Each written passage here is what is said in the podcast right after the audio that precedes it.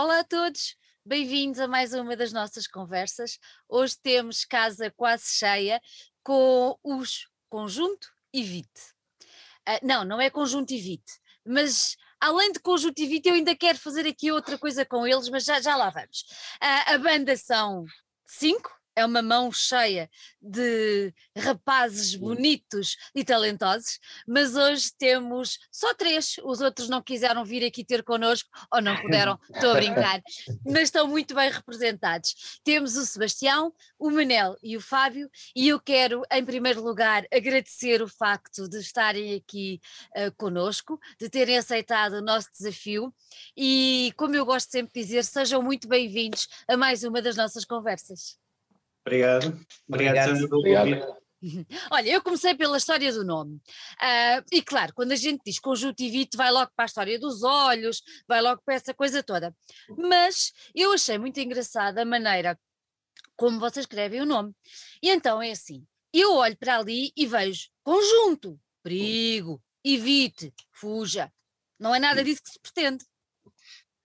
Foi, eu, por, acaso, acho que na altura que ele apareceu, a, a piada do nome para nós foi um bocado isso, Uhum. porque agora não tanto, mas na altura fazíamos música que não era tão uh, comercial, digamos assim, e, e, e, achávamos que fazia sentido dar esse, esse pré-aviso a quem, quem fosse ouvir.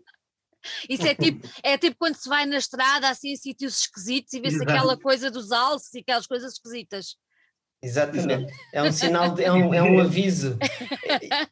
E era, era à partida, era também quando nós, quando, quando começámos, havia, estava a surgir muito aquela coisa das bandas trabalharem não em banda, mas individualmente e apresentarem-se só com o seu computador.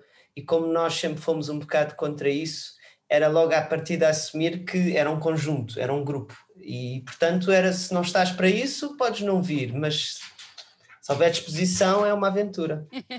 claro que depois toda a gente faz a, a associação com, com a, a, maleita, que não há quem escape, toda a gente na sua vida, em alguma fase, já passou por uma conjuntivite, uh, mas depois aí acaba por ter outra coisa engraçada, ó Sebastião, que é assim, a conjuntivite pega-se. Sim não é? E por outro lado, é bom também o grupo chamar-se Conjuntivite, que é para ver se pega a malta toda, também tem essa É, lado. por isso pega. É uma estratégia subliminar. Exatamente, mas a verdade é que a coisa até tem pegado, vocês têm estado aí num crescendo de fãs e de camada de gente que vos segue, não é? Sim, cada, sempre, a verdade é que temos a sorte de que sempre que lançamos coisas novas a coisa cresce. É, é, é realmente é uma, uma sensação muito boa esse, os patamares irem evoluindo, haver essa, essa contaminação. Aqui é uma palavra perigosa, dado o contexto um bocado em que estamos, mas aqui esta contaminação, como tu dizias, é muito positiva, que é de chegarmos a cada vez mais pessoas e de das pessoas ficarem, neste caso, felizes por estarem contaminadas, não é? Exatamente. Contagiadas. Contagiadas. Vocês nasceram uh, já há uns aninhos, não é? 2010. Corrijam-me se os meus dados estiverem de alguma maneira errados, mas vocês surgiram em 2010 numa cidade que para mim me é muito especial, uh, que é Rio Maior porque o meu padrinho de casamento é de lá. Pronto, e, e nós tinha, temos uma, uma relação próxima com, com a cidade de, de Rio Maior. Uh, como é que Rio Maior dá à luz uh, uma banda como, como os Conjuntivite. Vocês são uma banda que vão beber muito lá atrás, aos anos 60, anos 70, por aí, numa onda de rock, mas também ali com os pozinhos de prog e tudo mais. Como é que, como é que vocês nascem e como é que vocês surgem em pleno Ribatejo uh, há, há, este, há esta quantidade de anos atrás? Eh, antes de conjuntivite, e acho que é, a resposta a esta pergunta, o aparecer em Rio Maior foi, houve a oportunidade de haver um concurso de bandas em Rio Maior, a oportunidade de nós participarmos. Na altura, nós andávamos todos no secundário, eu, Sebastião e o Zé, e um bocado por aí começámos por uh, nos juntar, tocar uma, uns temas de outras, de outras bandas, sim, e de, eventualmente participámos nesse concurso e daí depois começou a progredir, começámos a tocar mais uh, e, e no fundo foi, foi basicamente, foi, pronto, no fundo é, é isso, juntámos uhum. juntámos todos por, eh, por outras razões, né? estávamos a estudar no mesmo sítio, todos tínhamos vontade de criar uma banda e fazer uma banda e juntaram-se ali esses fatores e, e, por outro lado o facto de ter havido nesse ano, porque não, não é uma coisa muito comum em Rio Maior haver um concurso de bandas. Nada. Uh, e, houve, e houve essa possibilidade e, e a partir daí foi, foi um bom impulsionador para nós continuarmos a tocar. Oh, Fábio, e esse, esse concurso depois continuou ou, ou foi exclusivo para vocês nascerem?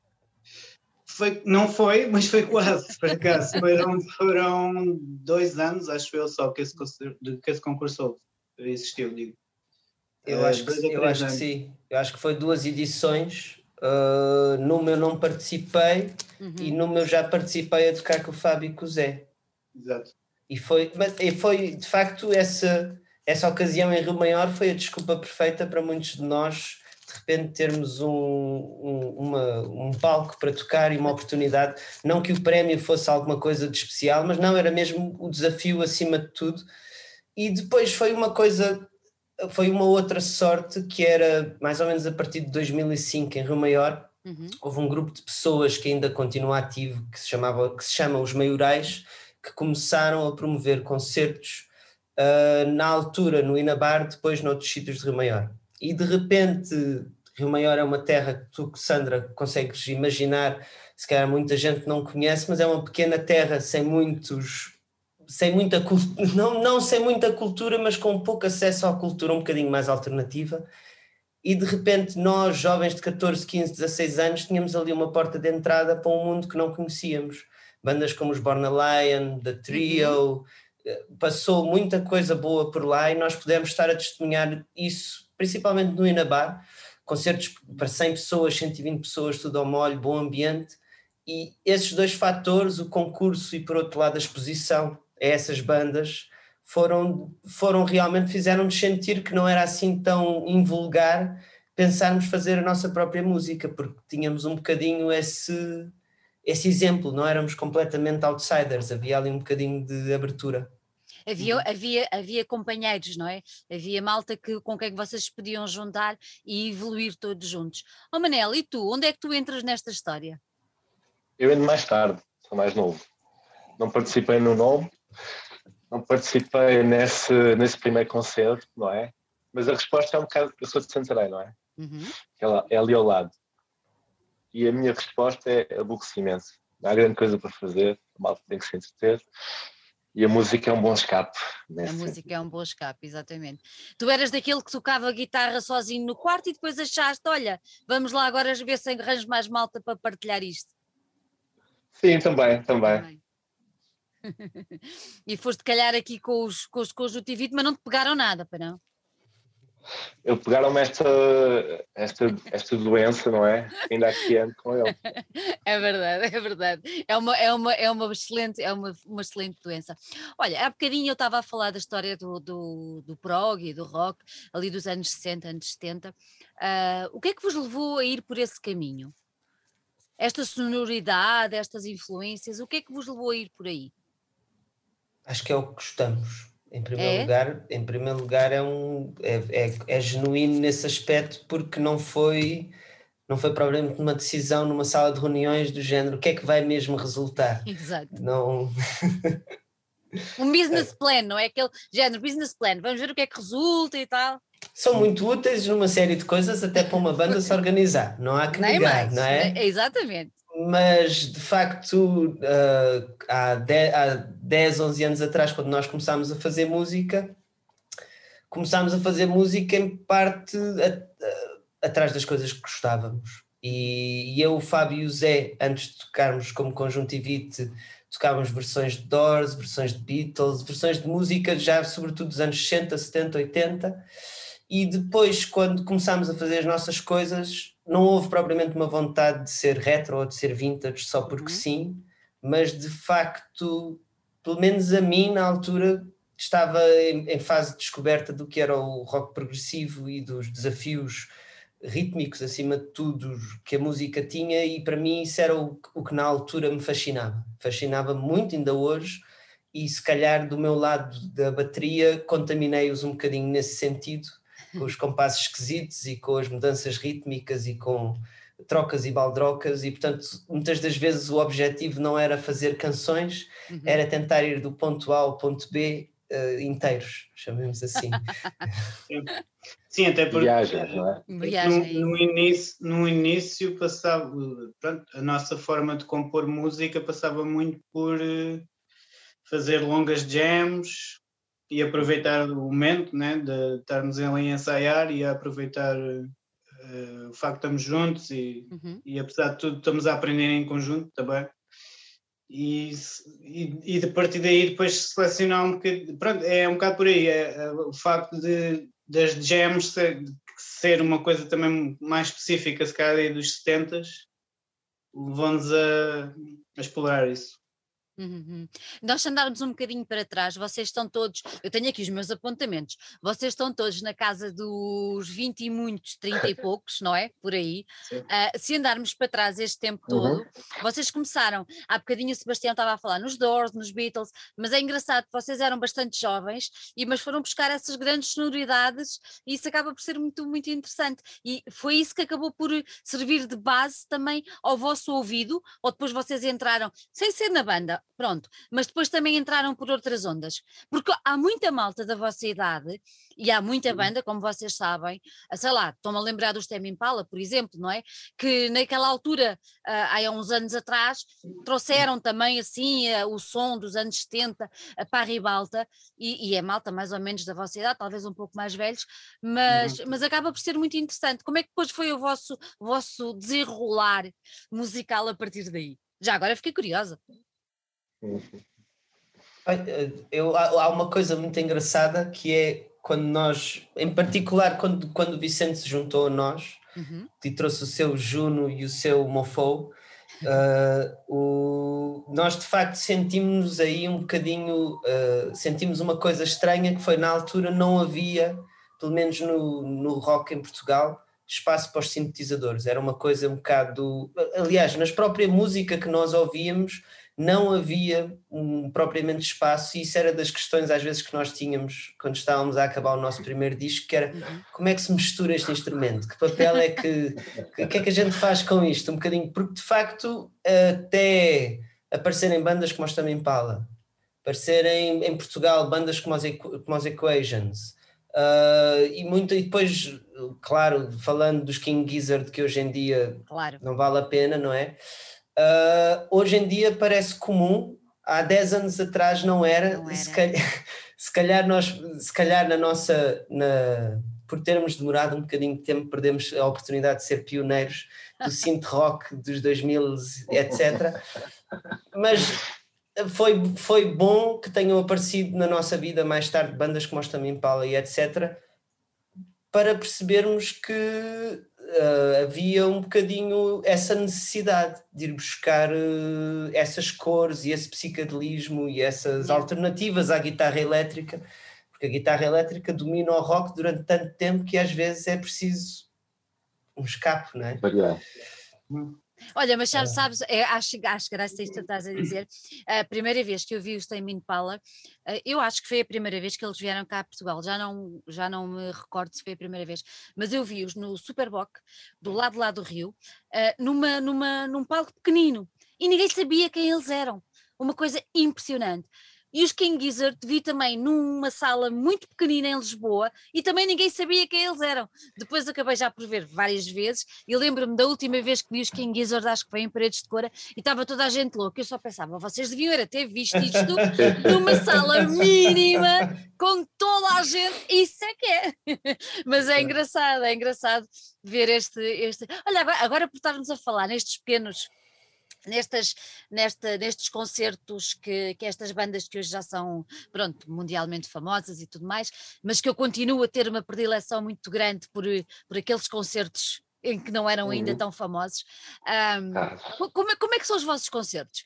De certeza que vocês já viram tanto Tame Impala como King Gizzard. Uh, como é que é?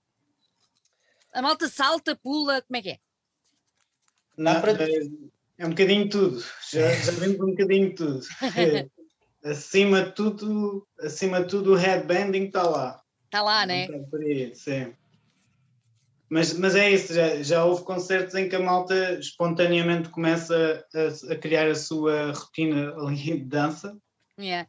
Ou, ou, então simplesmente uh, moche natural, né?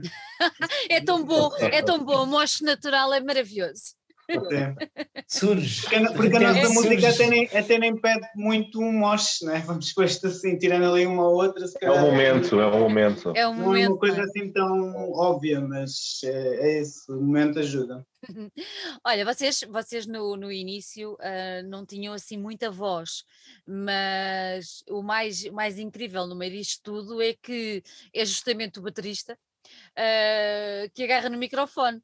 Uh, pelo que eu percebi, foi isso que aconteceu mais ou menos por aí. Sebastião, é assim, tu estás normalmente, que eu acho super injusto, super injusto, o baterista está lá atrás, eu acho o máximo ver os paus ali com, aquela, com aquelas baterias juntas, se é mesas ali tal, e depois ver também o Hélio ali à frente, acho o máximo, acho o espetáculo, mas a verdade é que, por norma, os bateristas estão assim um bocadinho lá mais escondiditos. E, o que é, e tu disseste assim, não, estou farto de estar aqui. Não, não foi, não é que não, não me importa nada, mesmo, não né? me importa, é isso, né, meu? Por norma continuo lá atrás ou continuo de lado. Há um, há um, eu tinha, eu, para mim nunca foi um problema cantar e tocar bateria, porque eu lembro-me de ser, uh, eu já não me lembro se, se já vi o YouTube ou se vi noutro sítio qualquer, hum. mas foi antes do Conjuntivite, e de ver os Eagles a tocar ao vivo o Hotel Califórnia. E de repente uma música que eu tinha ouvido desde que era criança, percebo-me que é o Batista que está a cantar. Exatamente. Ah, ah. ok, afinal não há, não há aqui. Se estas sagas em, em 70 eles faziam isto com piores meios técnicos e com grandes canções, porque é que não é por aí, um gajo, mas se quiseres, consegues. E depois é engraçado falar nos paus e, e, em particular no princípio, porque aquilo eram os primeiros concertos, falando de como estavas a dizer, desses primeiros concertos antes das bandas, sequer saberem muito bem o que é que são. Exatamente. Os paus, quando vão, eu lembro de ver os paus em 2009, acho eu, em Paredes de Cor, ou em 2010, quando eles só tinham o EP, e aquilo era o Selvagem. Era. Macotó Louco, o Eli e o Kim, ainda com o Shella nos teclados. Aquilo foi uma banda que depois seguiu um rumo mais cuidado, mais conceptual, mas no princípio era acima de tudo selvagem, era a energia deles os dois, com o Makoto, com o Shell e aquilo. E, e, portanto, mas mesmo os paus, no princípio, uh, a voz era um complemento àquilo que eles estavam a fazer. Não tinha aquele papel de cantor numa banda pop em que tudo gira à volta da voz, não é? E eu acho que quando nós.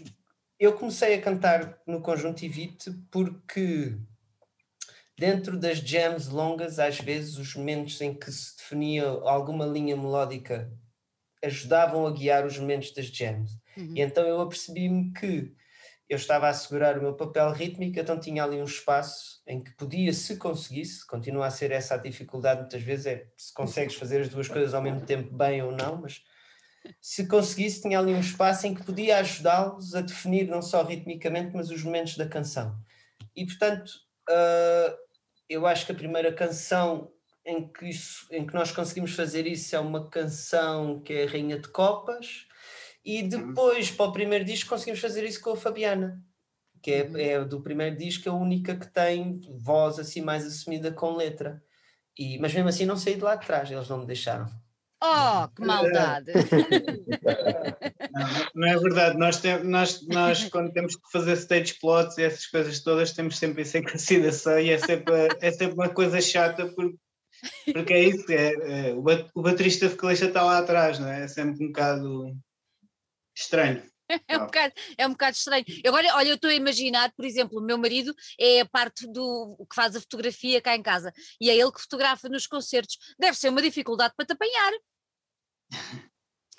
Depende, depende, depende, depende. Às vezes não, é, não, é de facto, ok, como há sempre há, há palcos e palcos, há é? clubes e clubes, e muitas das vezes por motivos de, de logística em palco, a bateria fica num dos cantos ou numa das zonas que é para dar espaço ao resto. Muitas das vezes nem é por vontade do baterista ou por vontade dos restantes elementos, é uma questão de arruma-te aí, nós arrumamos aqui e assim conseguimos estar os 5 ou os 4 ou os 6 em palco. É? Em palco. Acho, eu acho que é, é, é, muito comum, neste, pelo menos para nós, e acho que para a maioria das bandas em Portugal, a pessoa de repente chega lá acima ao Barracuda e tem que se conseguir montar naquele palco. Uma pessoa chegava ao Sabotagem e tinha que se conseguir montar naquele palco. Nem todos os palcos são um 6x6 ou um 8 ou um, não é? Não. Tem uma área é, com a pessoa. Quem, quem, não conhece, quem não conhece esses dois palcos não imagina o tamanho, não é? Não imagina o tamanho uh, que que é, e vocês estão em cima de nós, e nós, nós público, estamos em cima de vocês, e é, é uma coisa assim, uma troca muito, muito ou como era Ou como era ali no Popular, que o palco era ou na diagonal, não é? E portanto, se a bateria não fica naquele canto, todo o resto do palco, a área é inútil, portanto, Exatamente. às vezes é mesmo ah, por favor, arruma-te aí e ocupa o menos espaço possível. Ó oh, Sebastião, diz-me diz lá uma coisa. Eu quando vejo, uh, eu, eu tenho um, respeito tremendo por tudo o que seja músicos, até porque tive a sorte, ou sei lá o que, de dar à luz mais um, uh, e pronto, ele anda por aí. Mas a verdade é que uh, eu, quando vejo uma banda uh, em palco, ou uh, a ensaiar, o que seja, mas quando vejo uma banda em palco, admiro imenso toda a postura deles todos. Mas, para mim, o papel do baterista acaba por ser essencial, então, numa banda de rock. Como é que tu te consegues concentrar com as mãos, com os pés e ainda cantar? Há um trabalho, há um trabalho anterior de concentração àquilo que tu vais fazer? Ou não? Há um, há um... Eu acho que não é, não é, não é diferente de. De tocar uma guitarra, achas que não? Até certo ponto é diferente, mas não é, para mim, enquanto baterista, é como se fosse mais um membro. Okay. Portanto, eu toco com as duas mãos, toco com os dois pés e também canto. Não foi eh, não é assim, às vezes é muito mais, às vezes há coisas que é muito mais difícil pôr o pé esquerdo a fazer do que cantar. Okay. Uh, acaba por ser mais uma camada. Uhum. Muitas das vezes o mais difícil, e isso às vezes é realmente difícil, é que há muitos momentos em que tocar bateria não é só estar quieto no mesmo sítio, não é? Quando são esses momentos e uma pessoa tem o microfone aqui, consegue estar direito e consegue estar concentrado porreiro. Mas de repente quando tem um momento em que tem um, um break para fazer, ou está naquele prato e tem que vir para aqui, ou, tem, ou está a cantar qualquer coisa e está aqui e de repente tem uma outra parte, aí coordenar as respirações e o movimento é às vezes são difíceis. E isso requer, requer um exercício que eu acho que a maioria dos acho que a maioria dos cantores faz quando tem que gerir estas questões, que é, não, eu a seguir esta palavra vou ter que respirar, porque senão não vou ter tempo para conseguir depois ter capacidade para cantar aquilo direito ou aguentar a palavra, etc. É mais uma questão de ensaios. Eu acho que não, e não acho que seja, há o exemplo do Josh Homme, não é? Que uhum. particular, pelo menos na, quando tocava nos Damn Crooked Vultures, uh, dizia que uh, a verdade é que ele estava a cantar coisas que eram radicalmente diferentes daquilo que ele estava a tocar. E portanto, aí sim é, é, é dividir o cérebro, bater o pé e esperar que, que aquilo bater vai encaixando. Bater o pé. Não, é. Não, é mesmo, é mesmo, é bater o pé e saber que é ali naquele sítio que tens que. que é isso, tens ali um trigger qualquer e que sabes que aquele, naquele sítio tens que dar aquela nota ou cantar aquela palavra, porque senão isto já não vai bater já certo. Não vai bater certo. Não, a sério, é impressionante. É uma coisa, eu acho, acho fantástico, porque eu vejo aquilo tudo a mexer e fico baralhada e depois ainda canto cima. Eu, ai meu Deus, como é que é possível? Voltando agora só um bocadinho atrás e à história de começarem a a pôr, a pôr voz, uh, o facto de pôr em voz implica o facto de surgir uma letra, não é? Pronto, a não ser que sejam só coisas tipo, sei lá, uh, de vozes, whatever, pronto, sons, pois, uh, não é? Sim. Pronto. Quem é que tomou a ousadia de escrever a primeira letra para, para a banda? Sebastião, acho que sim. Acho, sem dúvida, acho que sim. Não, foi a Fabiana, não? Não, foi a Rainha de Copas. Foi a Rainha de Copas e a Fabiana, mas mais a sério a Fabiana, sim, mas é, é não é, é, ousadia, sim, pronto, pode ser considerado uma ousadia, mas na altura a história, a história que eu estava a contar nem sequer era minha, era do Fábio. Foi, não foi, não é, foi, foi, um, foi um mecanismo, foi uma história que o Fábio contou e que me ficou marcada e que depois, por algo, por uh, oportunismo ou por inspiração, ficou colada àquela canção. Uhum. E também muito por, por pressão de nós estarmos a gravar. Nós, nós tivemos a oportunidade de ir à Restart eh, a propósito do projeto final do Rodrigo, que produziu agora o nosso último disco. último disco. Ehm, ele, ele tinha o um projeto final lá do curso dele de som e convidou-nos para ir gravar uma música e que coincidiu ser a Fabiana. E, e, foi um bocado isso, foi de quase de um dia para o outro. Nós tínhamos uma. O Sebastião já tinha visto uma melodia de voz, mas faltava a letra, e a, a pronto, e a história, a história ajudou a, cara, a, pôr essa uhum. letra. A história e a pressão. A história e a pressão. E, e, e, a partir, e a partir daí, és tu que tens escrito tudo, Sebastião?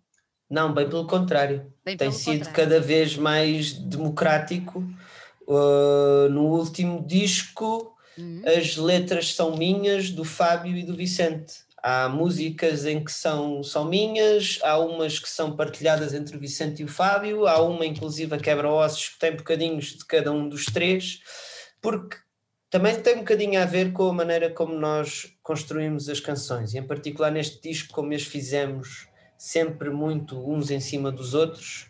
Uhum. De facto, havia momentos em que eu, eu dizia com toda a frontalidade: Olha, não consigo escrever nada para aqui, não tenho isto, não consigo escrever mais nada. E o Fábio ficou olhava para aquilo, pensava um bocado: Ah, então olha, tenho aqui isto, vê lá se funciona aqui.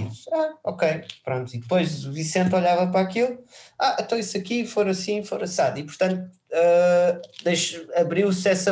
Aqui, trabalharmos todos mais em conjunto, também abriu essa fronteira e.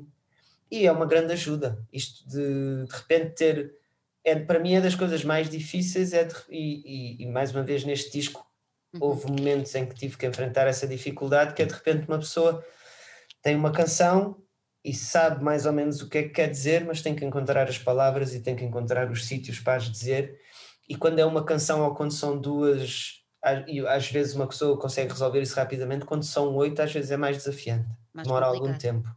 Então vocês, tempo. vocês no vosso processo de criação fazem primeiro o quê? Têm primeiro a música, o tema musical, digamos assim, e depois é que vão casar a, a letra por cima? Por norma é Sim. assim? Sim, por norma é assim. Por norma é assim, normalmente alguém traz uma ideia de uma. Nem, pode até nem ser uma música completa, pode uhum. ser só um, um riff, ou um verso, ou um refrão. Mas houve duas exceções neste, neste disco, não é? duas que chegaram já com, com linha vocal e com música a acompanhar. Talvez um dia ia Jogo das Nuvens? Já, yeah, yeah, sim, sim. Como é que foi, Manel? Essas já vinham as duas mais ou menos prontinhas? Foi bom, é como encomendar take, take away. Não, é o Boris. Quero uma já canção. Yeah. Bem, passa bem, bem, passada ou mal passada? é bom porque uma pessoa pode reagir logo uhum. e começa logo a imaginar coisas. é uhum. fixe. É fixe, é fixe. Mas eh, as duas maneiras são boas. Olha, oh Manela, então explica-me lá uma coisa. Um, vocês, quando estão a criar, Uh, tem a, a, a, música, não é? Por norma, tirando essas duas, agora estamos a falar deste novo disco, um, e depois vem a letra. Mas como é que é, como é que são os vossos ensaios? É assim uma coisa calminha ou é uma coisa mais agitada? Depende da missão. Se a hum. missão for fazer músicas novas, se calhar estamos ali mais, mais tempo, mais, mais concentrados. mais concentrados. Há ensaios que é preparar concertos, é, é diferente, não é? Tem que haver o objetivo. Mas se não for, Mas, é desbunda. É, muitos desses ensaios também que nós fazemos para concertos, às vezes nascem jams que depois são uh, considerados para música ou não. É, uhum. assim, é assim, uma mexórdia, não é? Uma mexórdia. Mas isso é bom, é bom, é bom. Agora, pegando nessa mexórdia, nós estamos a sair agora de uma grande confusão. Uh, esperemos que, que, que, tudo se resolva, não é? Finalmente. Mas tendo em conta essa coisa toda e essa, essa emoção toda dos ensaios e de, de preparações e tudo mais, como é que foi estar este tempo todo de pandemia sem, e presumo que vocês não tenham ensaiado como gostariam, uh, como é que tudo aconteceu? Até porque vocês tinham este, este, este disco, se calhar, a pandemia também acabou por influenciar um bocadinho o andamento das coisas. Contem-me lá como é que isso tudo se processou. Eu acho que até foi uma benção, desculpa, Fábio. Foi uma benção ter este álbum para fazer eh, nestes tempos, não é? Porque havia assim uma. Eh, lá está a missão, o objetivo para, uhum. para continuar. Uhum, uhum. Força, Fábio. O que eu ia dizer é que deu-nos mais tempo para preparar aquilo que é o disco uhum. agora. Apesar de que nós começámos a fazê-lo ainda em, 2000, em dezembro de 2019 foi bom porque tivemos foi bom no sentido que não éramos para fazer, era para ser a primeira vez que íamos fazer um disco com alguma celeridade gravar que no fundo não deixou de ser nesse aspecto o disco é muito mais direto do que do que anteriores e foi esse um objetivo e mas por outro lado deu-nos um tempo de uma pausa para reavaliar músicas que à partida não teriam sido escolhidas, uhum, uhum. trabalhar um bocadinho mais nelas quando conseguimos. E acima de tudo também focar um bocadinho mais o trabalho, que é uma coisa que se, que se calhar é uma novidade de, deste disco, é que deu-nos mais tempo para preparar o próprio, a própria comunicação do disco. Uhum. De, de, Houve mais planear calma, não é? De planear as coisas com calma, de perceber que se calhar não vale a pena lançar um disco em março de 2020 porque não vale a pena, não é? E, e aguardar mais um bocadinho e, e com isso programar as coisas de outra maneira. Não, infelizmente não conseguimos se calhar ensaiar tanto ou, ou ensaiar tanto acima de tudo eh, como gostaríamos por, por, pelos confinamentos e por, por essas limitações todas mas por outro lado forçou-nos a, a, desenvolver outra parte que até agora não, não que qualquer música, acho eu, diz que é a parte chata, que é, é tratar das burocracias que, envolve, que, que, estão por trás de um, de um disco, não é? É verdade, é verdade, não há como negar. Exato. É, é, é mas é por um, tem um, não parece que a pandemia eu ao ouvir-vos quase que fiquei com a sensação que a pandemia até foi uma coisa boa, mas de facto não não, não foi não, ó Sebastião, isso, foi, mas foi olha aspectos, foi aquela, pausa, aquela pausa, né? aquela pausa que acho que muita gente música, dentro é da música, fora é da música precisava para é para reavaliar a, a, a, vida no geral, né? Acho que é um bocado por aí. Sa sabes, e, sabes, forma como fazer as coisas. Exatamente. Sabes uma coisa, Sebastião? Eu durante este, este, este, sei lá, já são quase dois anos, né? Porque até se, até se perde no meio disto tudo. Um, há uma coisa que, que tem sido muito engraçada nestas nossas conversas e mesmo na nossa vida mais particular e tudo mais, que é a história do copo cheio mais cheio, mais vazio, mais não sei o quê, percebes? Sim, sim, sim, sim. E tem sido, tem sido um bocado. Eu lembro-me, eu lembro-me uma conversa que tive com, com o Pedro Geraldes de, dos, Linda, dos Linda Martini, uhum. e ele, a meio da entrevista, diz que, uh, da meio da conversa, diz que, hum, que, que, o confinamento tinha sido um, um, espetáculo. E de repente diz: Ai que horror, eu não disse isto. Calma. Não, exato. É... Calma, não é? é? é? Há que ver essa, essa, essa coisa que, que é, é. Pronto, a, a situação estava lá. Uh, uhum. Cabia-nos a nós tirar o melhor partido dela uh, dentro daquilo que tínhamos, não é? Dentro daquele, uhum. daquele universo que, que existia. Mas para ti foi complicado, Sebastião. Pela tua Eu cara. Vou... Não, sim, em particular o segundo foi bastante desesperante. É. Daqui o de já em 2021 foi um bocado fora. Mas o. Ah, apesar de tudo, eu tenho que concordar com o Fábio e com o Manel e contigo, Sandra, mas é no, na questão deste disco que uh, houve uma. O primeiro confinamento, pelo menos hum. a mim, fez-me perceber que haviam coisas nas músicas que nós estávamos a construir que lhe estavam a faltar um bocadinho do fator nós cinco a tocar juntos. Foi um disco, como nós, foi exatamente como o Fábio estava a dizer, como nós nos fechamos a trabalhar juntos no disco, na nossa pequena sala de ensaio, com o Rodrigo, com o objetivo de fechar as coisas rapidamente. Nós, durante o mês de dezembro de 2019 e depois de janeiro de 2020, dia sim, dia não, lá estávamos nós, uh, a tentar fechar uma canção por dia e portanto o que isso implicava era vai para a bateria, ok, tá, faz a ideia, coisa e portanto aquilo que estava a acontecer fruto do fruto da produtividade era estávamos a seguir um caminho muito de cada um, cada um vai fazendo e vamos juntando as partes e, e há, há pelo menos quatro músicas neste disco que vivem muito bem e que cresceram muito bem com esse processo. Uh, a Erva ao Vento, a Erva ao Vento se inclina é uma música que foi completamente gravada assim, completamente puzzle e, e e não podia ter sido feita de outra maneira, e ainda bem, porque ganhou uma série de vales e altos e baixos que se calhar nós a tocar tínhamos transformado a música numa outra coisa e ao fazer uhum. assim ficou, de facto ficou muito diferente daquilo que nós potencialmente iríamos fazer com ela. Mas depois, quando parámos e fomos todos para casa em março, né, de repente ouvir certas canções como Armadilhas, que já existia e já estava gravada, Uh, eu, eu, eu, sentia, do, do, meu ponto de vista, sentia que as canções estavam boas, estava tudo bem, mas nós tínhamos que as tocar juntos. Yeah. Nós tínhamos que, de alguma maneira, podia ser só o síndrome da pandemia, de ter saudades deles e de querer uma desculpa para poder dizer não, nós temos que nos juntar e fazer isto outra vez juntos, mas eu acho que eles concordaram, porque consegui convencê-los a eles e ao Rodrigo de que sentia isto, exatamente como o Fábio estava a dizer o espaço e o tempo que houve também permitiu que canções como A Vida Agora fossem rebuscadas e transformadas, ou como Alma e Elefante, e de repente é um bocadinho como o Fábio está a dizer, não tivemos tantas oportunidades como queríamos para ensaiar, mas como sabíamos que íamos ter dois dias em estúdio no final de julho, e de repente tínhamos ali uma pequena oportunidade para com o máximo de segurança e com o máximo, de, tentando não estragar tudo, preparar aquelas canções obrigou-nos a ser muito concentrados, uhum. muito a trabalhar muito bem. E a verdade é que quando chegámos ao estúdio conseguimos despachar aquelas quatro canções, todas gravadas ao, ao mesmo tempo na sala aos cinco, na, naqueles dois dias, e foi uma experiência incrível. Foi de facto, foi, não sei se foi a melhor parte de fazer este disco, mas para mim aqueles dois dias são um oásis uhum. nestes dois anos de, de período Covid. Foi realmente uma. Prontos, olha, se calhar faz sentido o que o Geraldo disse, né? que é, afinal.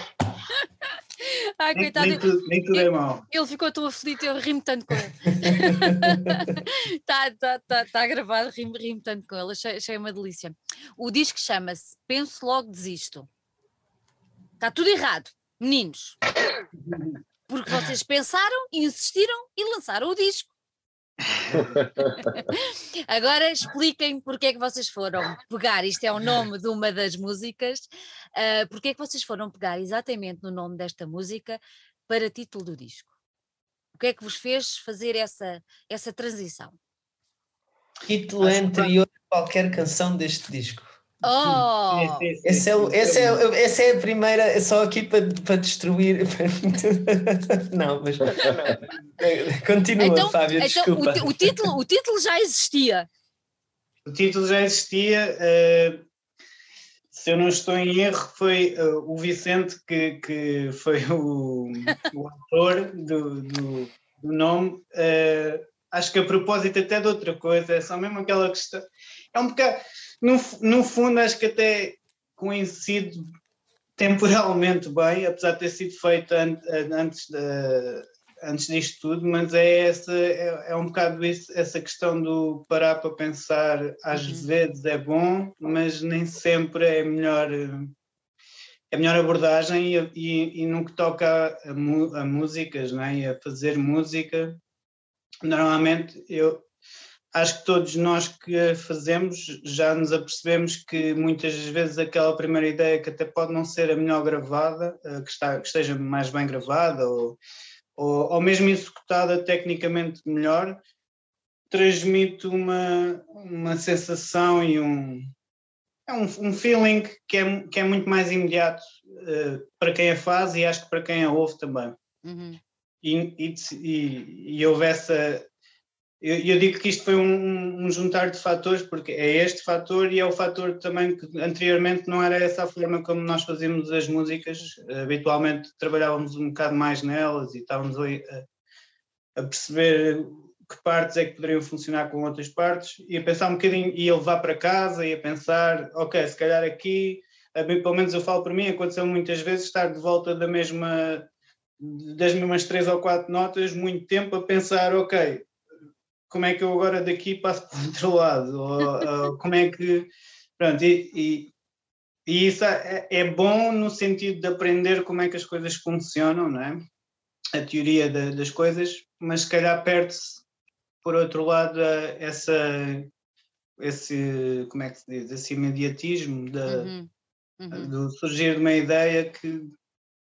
Então, então, então agora expliquem-me lá uma coisa. Se, se a mente iluminada do nosso querido Vicente apareceu com o penso logo desiste, e vocês pegaram logo para algo, título, depois como é que fazem discorrer cada uma das músicas vindas dali? Qualquer coisa aqui que eu não estou a perceber. Ajudem-me lá.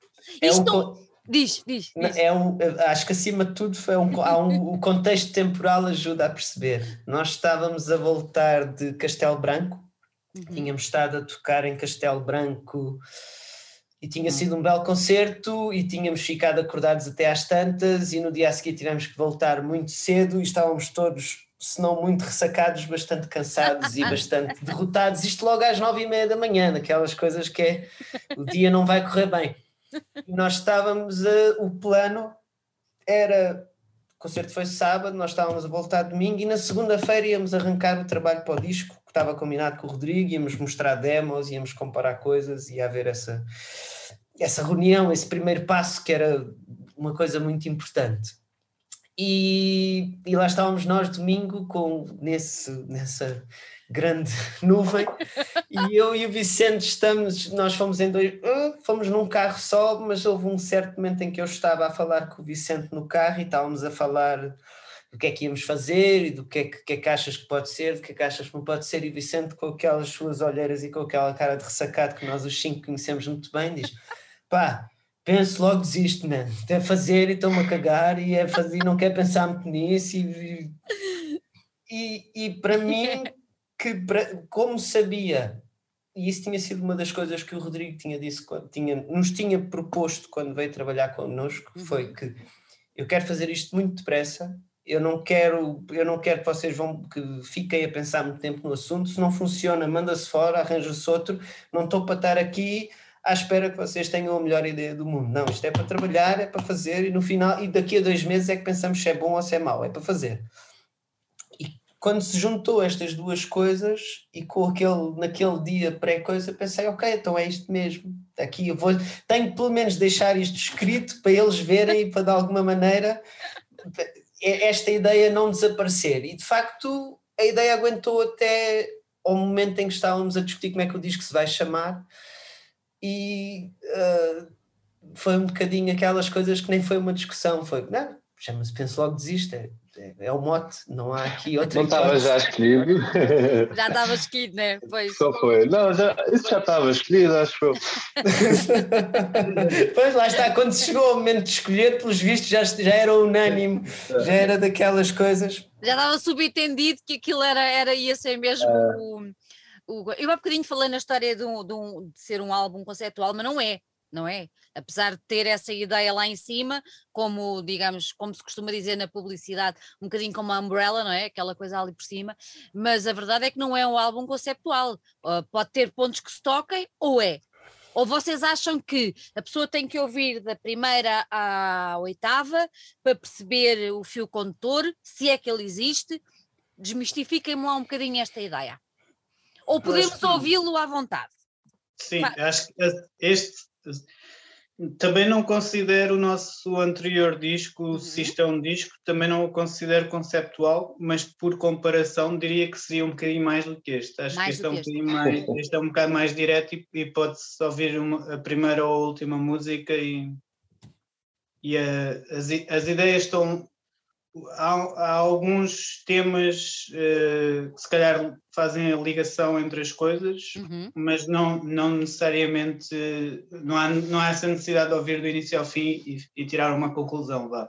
Uhum. Até porque uh, quem vir os vossos três vídeos, não vamos falar de música, Vamos fazer como os, como.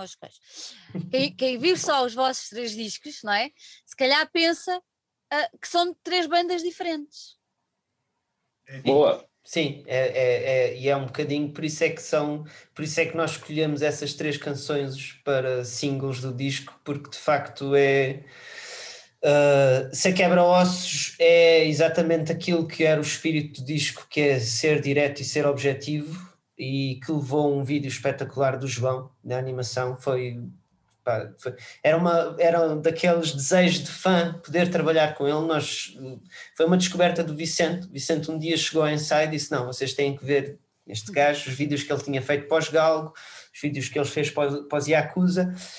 Tanto que uh, depois, quando o Vicente vai falar com ele e propôs fazer um vídeo, uh, não havia nenhuma ideia foi não, nós só queremos trabalhar contigo, é, o que tu quiseres fazer, para nós já está bom, tá bom e, e, de facto foi excepcional.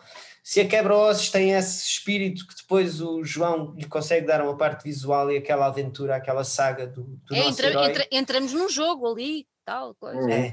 Depois é. tem o outro lado do jogo das nuvens em que aí foi não era para ter sido o segundo single, foi consequência da, da pandemia. Nós, na altura, estávamos a. Tínhamos marcado para 18 de janeiro deste ano uhum. as filmagens do videoclipe da Vida Agora. Exatamente com a equipa que acabou por filmá-lo, exatamente mais ou menos o mesmo conceito que acabámos por fazer.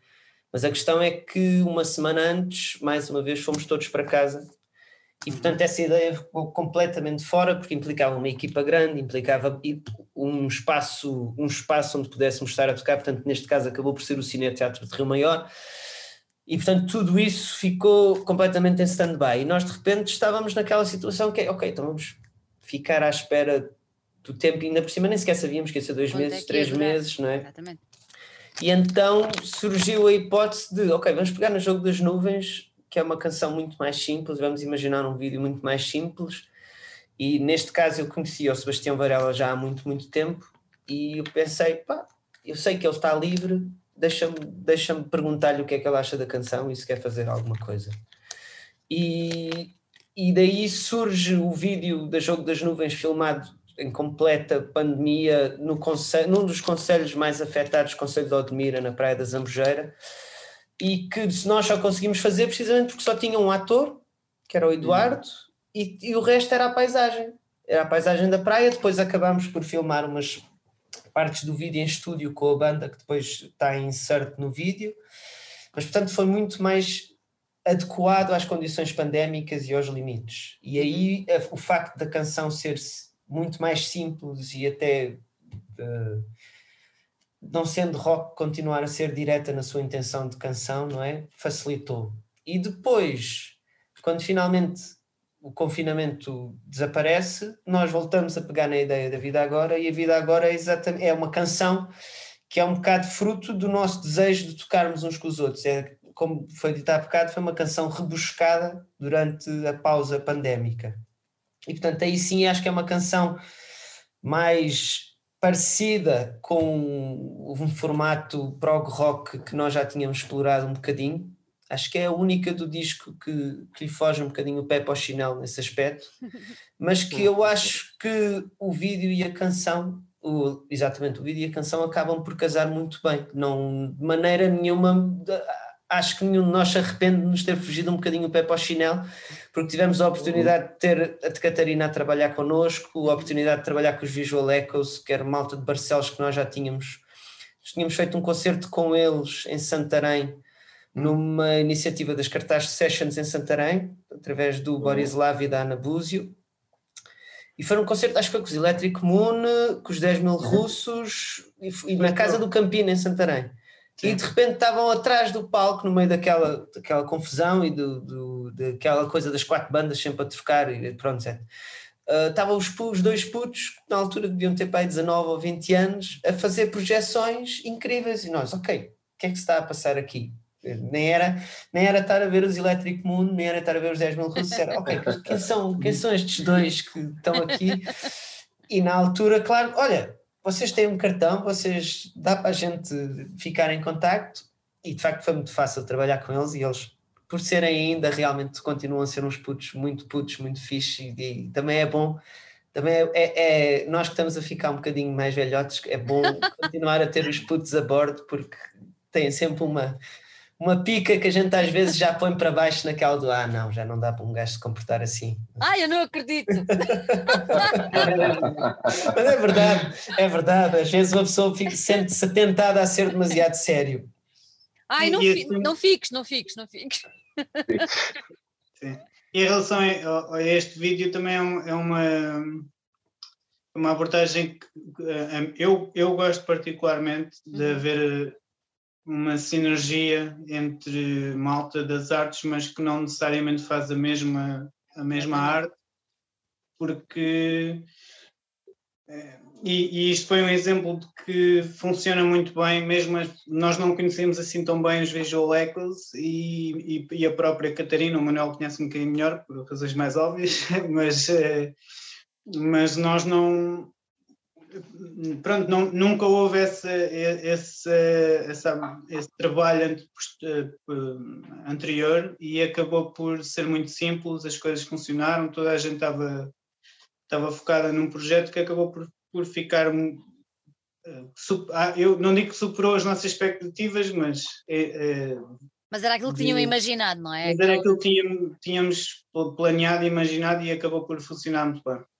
Olha, é, vamos, vamos, ter, vamos ter mais vídeos? Oh, Sebastião, desculpa interromper. Não, não, não, não, não. eu ia, só ia dizer que a mim superou as minhas expectativas, porque eu não fazia ideia do que é que os Visual Echoes iam fazer e do que é que a Catarina ia fazer. Eu sabia que íamos estar os cinco a tocar, sabia que ia haver essa parte e que já de si ia ser difícil da coisa ficar boa, não é? Eu, não, eu, não tô, eu quando digo que não superou as minhas expectativas, não estou a tirar crédito, contrário, estou, estou a dizer que eh, eu não. Eu, para, para mim, fazer aquilo acontecer eh, da forma mais eh, natural possível era já uma vitória.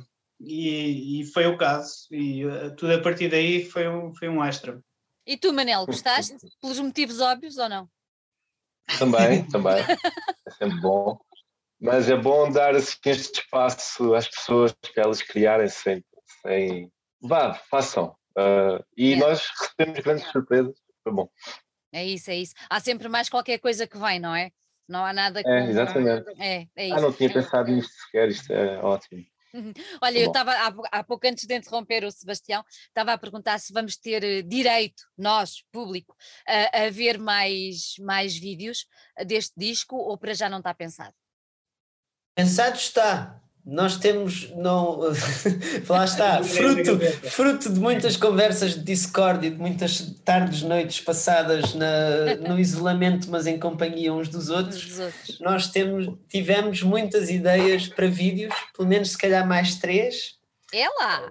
Mas acho que não, mas sendo honesto, acho que para já, para este disco, não temos planos para realizar mais nenhum vídeo no contexto. Posso, não sei se os meus colegas estão inteiramente de acordo, mas acho que até acho que não, já se calhar já tivemos os três singles, tivemos os três vídeos, uhum. talvez vá haver mais material relacionado com o disco, não sei se será exatamente um videoclipe ou não. Uhum. Uhum. E, e uh, vocês lançaram os discos, o disco em outubro a nível de plataformas digitais e tudo, mas há suporte físico? Ou vai haver, ou como é que é? Vai haver uma edição limitada do disco. Uhum. Nós não sabemos ainda quando é que vamos ter essa edição limitada para venda. CD, estamos a falar de CD? Não. Não? Não, estamos a falar de vinil. Uau! Uh, apesar do, Pronto, isto agora é aqui, não quero, aqui, aqui, não, aqui é a minha opinião, não, vou, não posso falar para os meus colegas, porque isto é uma. Mas eu acho que o CD é, uma, é um formato que me fascina em dois sentidos, porque hum. ao mesmo tempo que está completamente morto. Não está. Pois não, a questão é essa, mas ao mesmo tempo que o CD está completamente morto, e digo isto porque Desde há 5 ou 6 anos que os carros que saem já não têm leitor de CDs, os computadores não têm leitor de CDs, as pessoas em casa já não têm leitores de CDs e, portanto, claro que não quer dizer que temos todos carros novos e que não é, claro. isso não é verdade e, portanto, claro que continuamos a ouvir CDs, mas, mas há aqui um há aqui qualquer coisa que não bate muito certo, não é? Mas ao mesmo tempo ainda na semana passada eu estive lá em cima na, na Omex, fui lá visitar a feira, Uhum, toda a gente distribui CDs. Exatamente. E portanto há aqui há uma certa distopia, mas ao mesmo tempo o formato continua vivo e portanto nós no nosso último disco anunciámos a morte do CD. Era o nosso, o nosso o, o pouco que havia de conceito era esse, era esqueçam lá isto, esqueçam a partir daqui nunca mais e pronto. E por isso é que era um bocadinho a reflexão do então se o CD vai morrer, o que é que sobra do disco? O formato de disco, o que é Uhum. que isso o que é que isso condicionou a maneira como se faz música, etc. Mas hoje em, hoje em dia já não sei se o CD morreu ou não, mas acho que de facto há aqui, há aqui uma coisa que eu tenho muita dificuldade em compreender. Também porque hoje em dia as plataformas digitais oferecem, se por um lado têm inerentes a elas desigualdades no pagamento aos músicos gritantes, uh, oferecem uma facilidade ao consumidor que é, que é incrível, é um sonho. É, enquanto, enquanto pessoa que ama música, é impossível dizer mal da possibilidade de eu estar num sítio qualquer, com, às vezes nem preciso de uma ligação à internet e de ouvir a música que quero. Isso é um. Isso não tem palavras. Agora, agora, agora imagina eu que sou dos anos 80.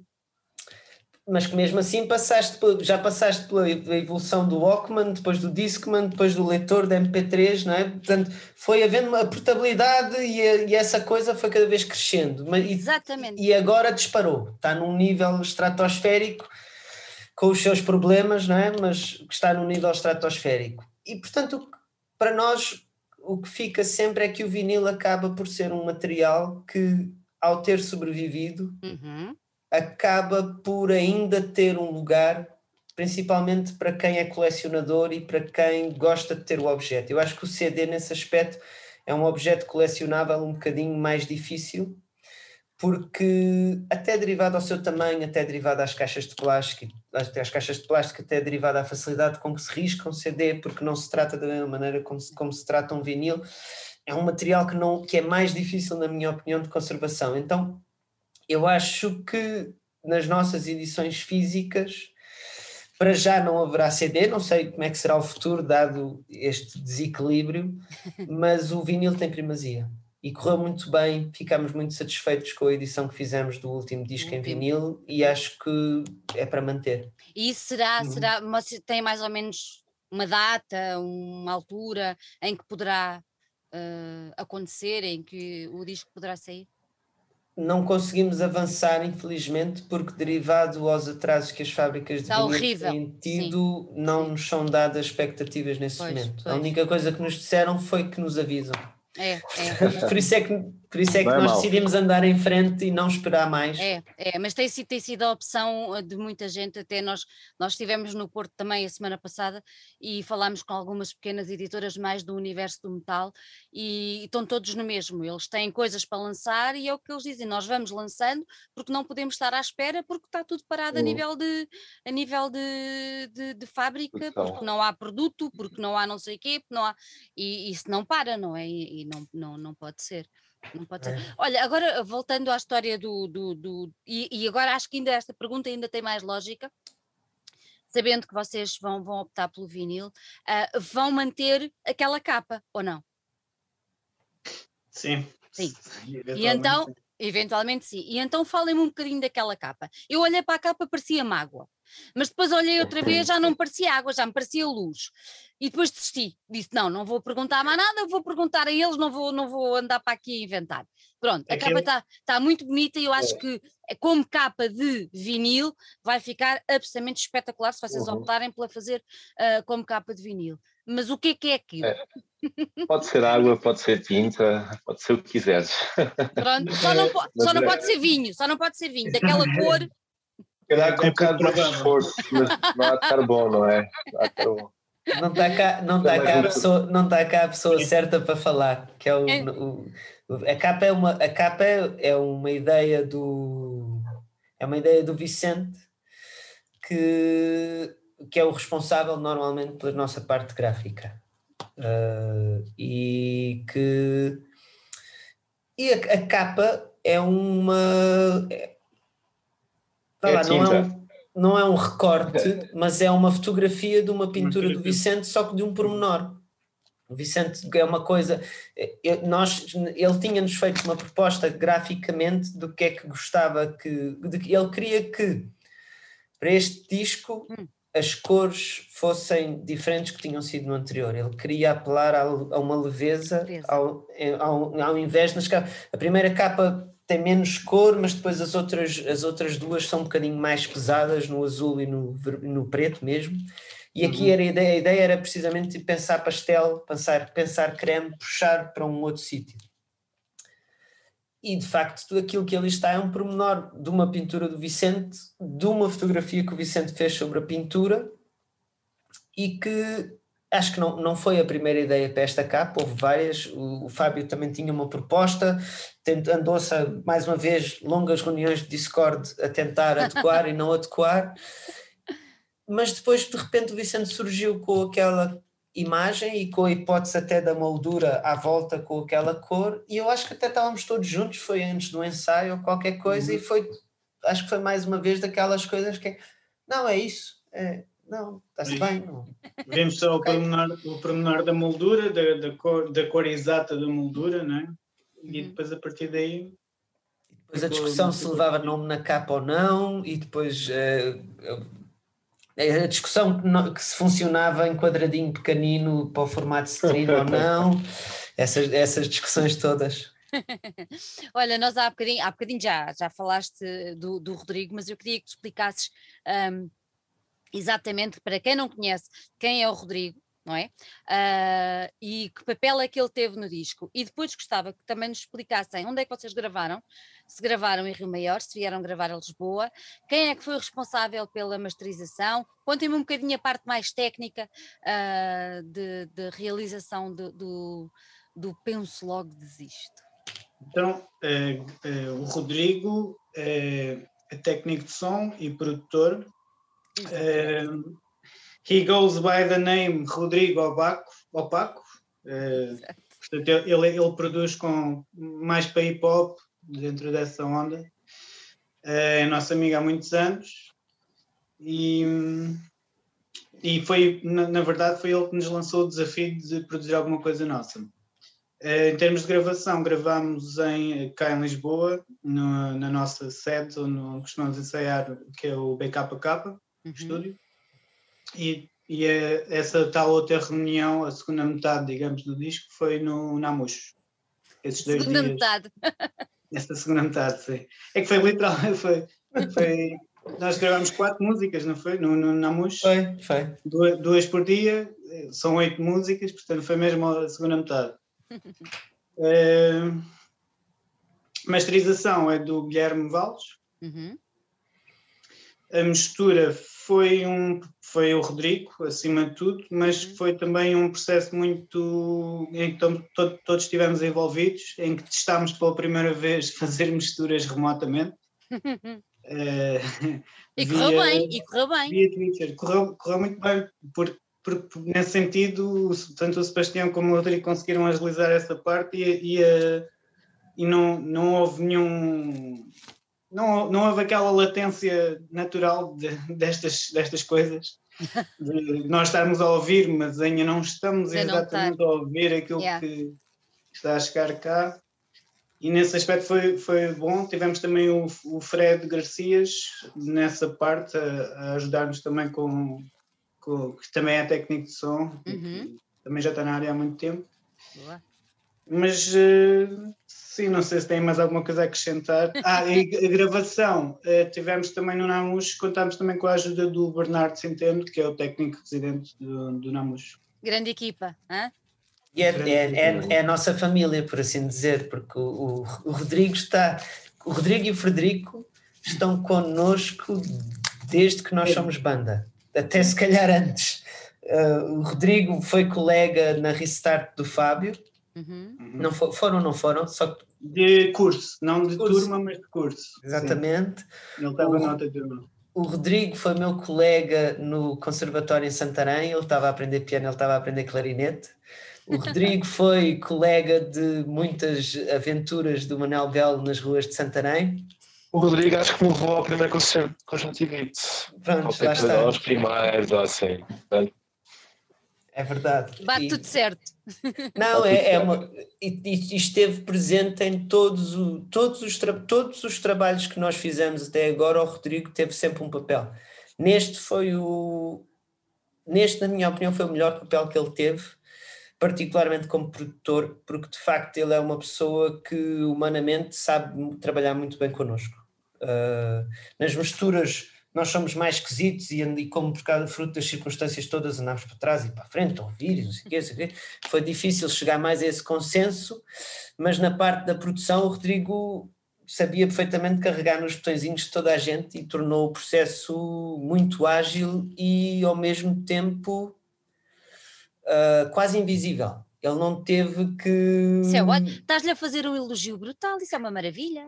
Porque não? Porque é completamente merecido. verdade. Não, eu, eu estou aqui a tentar convencer todo o resto do mundo a, a- a trabalhar com o Rodrigo, não só nós, porque de facto, desse ponto de vista, humanamente, de entender e de, do, do seu método, lá está, não, não dá espaço Uhum. a grande a, a muito tempo para manobrar à volta de uma ideia. Ou resulta ou não resulta. Senão vai Claro. fumar. Vai Mas dar uma nada, volta, ah, não, não é, dá cá, para é, isso. cá, é cá dos meus, ou é ou é. não é? Acabou. A Homem, a Homem Elefante é um caso, é um exemplo perfeito disso, porque nós tínhamos a primeira parte do instrumental, como agora ainda se mantém, Uhum.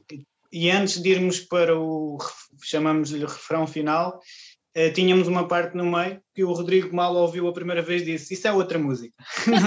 não, não- se preocupem que isso é outra música. Tirem lá isso daí, vamos passar... Maravilha.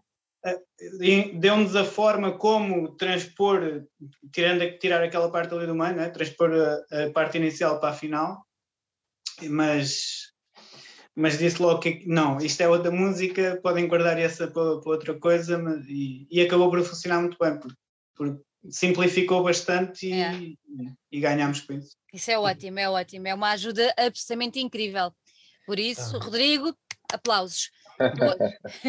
Oh, e concertos, vocês já, já puderam apresentar isto ao vivo? O disco no seu integralmente não. Não. Tem, nos últimos concertos que fizemos, tanto em Santarém como em Évora, como lá em cima em Tui, Uhum. uh, tocámos partes do disco. Acho que tocámos os três singles, não? Acho que sim, acho que nos três concertos sim, sim. tocámos os três singles. O resto do disco, como ainda não tinha saído, não tocámos. Esconderam. Sim. Uh, estamos no processo de preparar um. Não posso revelar demasiado, mas estamos em processo de uh, preparar uma gravação ao vivo, Claro. que- mas não posso revelar muito mais. Mas este disco será em primeira mão apresentado ao vivo de uma maneira um bocadinho ainda afetada pelo nosso cotidiano pandémico. E depois temos, para já não temos ainda datas finais, mas temos muita vontade de o levar para a estrada. Uhum, uhum. Então, até ao final do ano, não temos ainda uma data em que vos possamos ver em cima do palco, é isso? Até o final do ano, não. Até ao final do A ano, não, não. ser, a não ser que entretanto surja essa oportunidade, mas por agora não. Ok, então o- se quiserem ouvir os Conjuntivite e este, este disco, será para já só a nível de plataformas digitais, é isso? Com uma pequena. Que é, lá está, é, exatamente. Não, não, não podemos revelar mais ainda. Ele está mortinho por dizer, não, não, não posso, não posso, não posso, lamento. Para, Não, não ter que, para não termos que editar, não é? Então não, não, tenho que manter não, calado. não, não, exato, exatamente, exatamente. Então, mas isso, antes de irmos embora, vamos deixar exatamente este alerta, que é assim, se quiserem ficar a saber tudo o que os Conjuntivite vão fazer, inclusive, vamos abrir parênteses, né? abrir só, o segredo que o Sebastião não quer contar, vamos fechar parênteses, convém ficarem atentos às redes sociais das Conjuntivite. E se quiserem ouvir o disco, vão passando, imagino que seja pelo vosso Bandcamp, ou se quiserem, digam outros sítios onde se pode ouvir e adquirir o, o disco no digital. Podem ouvir em todas as plataformas digitais, podem adquirir, ah, neste caso ainda não está disponível no Bandcamp para escuta o disco inteiro, só estão os três singles. Uh, mas podem adquirir o disco, pelo menos no, no Apple Music, podem fazer a compra do disco, não só o stream. De resto, está disponível em todas as plataformas e os vídeos estão no nosso canal de YouTube, que podem aceder diretamente no YouTube ou nas nossas redes. Maravilha. E entretanto, ficam todos aí com as orelhas em pé, que é para saberem as novidades que os Conjuntivite vão uh, lançar brevemente e para saberem a data em que vai sair o disco em vinil. Pronto. Uh. Hum? Meus queridos, gostei muito de vos ter aqui. Dou-vos os parabéns pelo vosso trabalho. Eu, obviamente, já ouvi o disco de fio a pavio e hum, gostei bastante. Uh, acho, acho que o Rodrigo fez um trabalho excelente convosco e fico muito contente da maneira como vocês falaram aqui dele e como se expressaram e como ele se expressou Uh, acho uma maravilha. Dou-vos os parabéns. Deixo-vos um grande, grande beijinho para vocês e para os dois elementos que não puderam estar presentes. E garantidamente, quando vos apanhar aí ao vivo, uh, não vou falhar, vou, vou estar lá e espero que toda a gente nos está a ouvir faça isso também.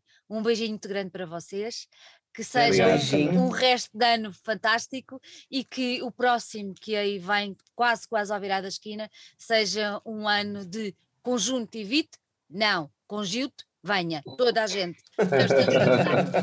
Quando tivermos que mudar de nome legalmente, essa é uma boa opção. um beijinho grande para vocês. Beijinho, Sandra, obrigado. Beijinho.